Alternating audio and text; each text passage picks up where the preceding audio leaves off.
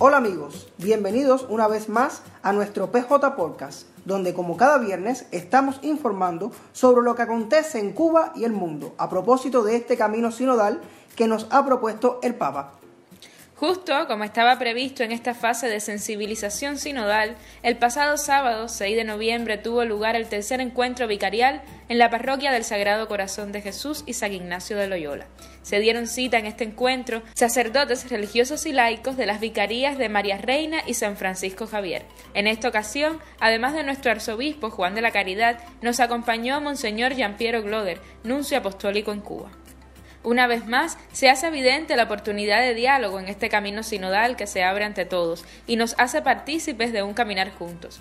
El Papa Francisco en la Evangelii Gaudium nos dice, la Iglesia siempre ha de estar allí donde hace falta luz. Concedernos escuchar con humildad y hablar con coraje, conferirnos tiempo para compartir y dialogar desde la Iglesia y dentro de ella, dar luz al diálogo para visualizar el futuro juntos. De eso va la propuesta sinodal del Papa. Si bien es cierto que no siempre fue fácil el camino de la Iglesia, podemos asegurar que la sinodalidad nació allá, en aquella primera comunidad de seguidores de Jesús, hombres y mujeres perseguidos, excluidos, marginados, hijos sufridos del Padre justo, donde la circunstancia difícil para escucharse y escucharlo a Él era un hecho. Entenderse a partir de la escucha a Dios y al otro puede ser el origen sinodal que permitiera la vía de una iglesia que caminara unida.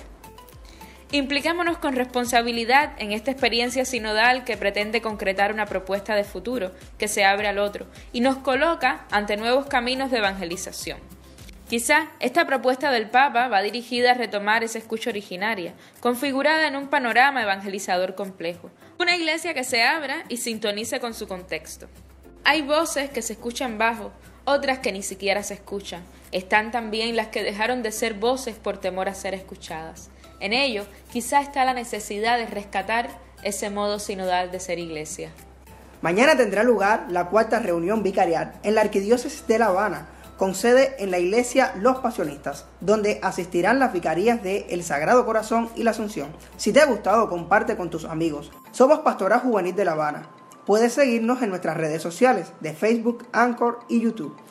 El próximo viernes nos encontraremos nuevamente. Con novedades de lo que ha acontecido y acontecerá a la luz de esta propuesta sinodal.